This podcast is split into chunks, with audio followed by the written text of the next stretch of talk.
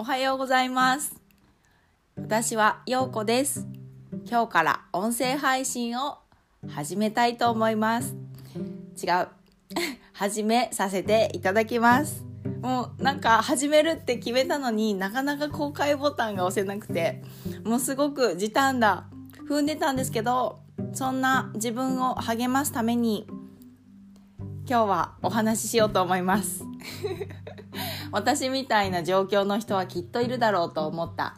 のでそんなあなたにも通じることがあったらいいなと思って話させていただきます。もうなんで音声配信の公開ボタンが押せないのかなってもういろいろ考えたんですけど結局やっぱり怖いんですよね。どう思われるだろうとかなんか全然リスナーの人が増えなかったらどうしようとかそんなことばっかり考えてついつい毎日のあの同じようなことテレビ見てご飯食べてまた寝てでまた仕事行ってっていうそのサイクルに、ね、あの入り込んでいってしまってそう一歩が踏み出せなかったんですよね。でも今日やっと公開ボタンを押します。そう失敗。失敗なんですよ。失敗が怖いんですよね。私結構完璧を求めてしがしまいがちなしまいがちなので。そう。でも失敗っていうのはチャレンジをしているってことなんですよ。この間あ結構前なんですけどあの DAIGO さんの出していらっしゃる「究極のマインドフルネス」っていう本の中にもあったんですけど失敗はチャレンジしているっていう意味なんだよって成長しているってことなんだよっていうことが書かれてあってああそうだそうだっていうのをちょっと思い出しながら読んでみました。そうなんかもうあの今の社会全体がやっぱりその効率化どんだけ早くどんだけ楽に進めていけるかっていうそういう効率を重視してる世の中になってしまってるのでその会社でもし失敗した時のあの周りからの目線とか空気とかすごく冷たいですよね。もうあれもすごくトラウマなんですけどでもそこじゃないなってやっぱり改めて思ったんですよね。そう。失敗こそピンチはチャンスって言うじゃないですか本当失敗があったからこそ見えてくるものがたくさんあるというか失敗をしたからこそ心からあの学べるというかそう今振り返ってもそう思います。うん、辛いからこそ何とかしようって頑張ってる時ってああの時あいい時だったなってあの時代って私ちょっと誇れるなっていうのもあるのでもう今回はしっかり挑戦するって決めて音声配信を配信させていただこうと思います。なんかちっちゃい頃から失敗したら怒られるっていう教育だったので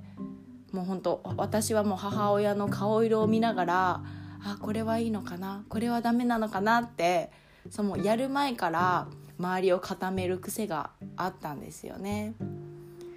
そうあれはあ良くなかったなってなかなか踏み出せないっていうもう踏み出すまでにすごく時間がかかるっていうのはもう私の人生振り返ってもとってもあります。でその DAIGO さんの本の中にあのサラ・ブレイクリーさんっていうあの女性の有名な起業家の人のお話が出てくるんですけどそのサラ・ブレイクリーさんのお父さんが毎毎晩かなディナーの時間になったら「なあ今日はどんな失敗をしたんだい?」って毎日我が子に聞いてたんですってそのサラ・ブレイクリーさんに聞いてたんですってもうその失敗したことを褒めていく教育っていうのがそこをすり込んでいくことがその子供が自由にどんどんあの楽しんでチャレンジしていける精神を育てていくんだなと思ってあこれってすごく大事だなって思いながら私もあの保育士今してるので失敗どんどんしていいんだよってあの自分の保育の時間にはあの5歳児とか6歳児には伝えてます。うん、そう失敗をねした時のあの周りの空気とかもすごくねあの辛いだろうなって思うのでそんな失敗をするお友達もいいじゃんって次頑張ればいいじゃんっていうあの温かく見守ってあげれるような仲間ができたらなんて素敵なんだろうってすごく思ってるのでそこは、うん、伝えていっています。そうそんなことを私はやっていたはずなのに自分がいざ失敗することを恐れてたなって思ったので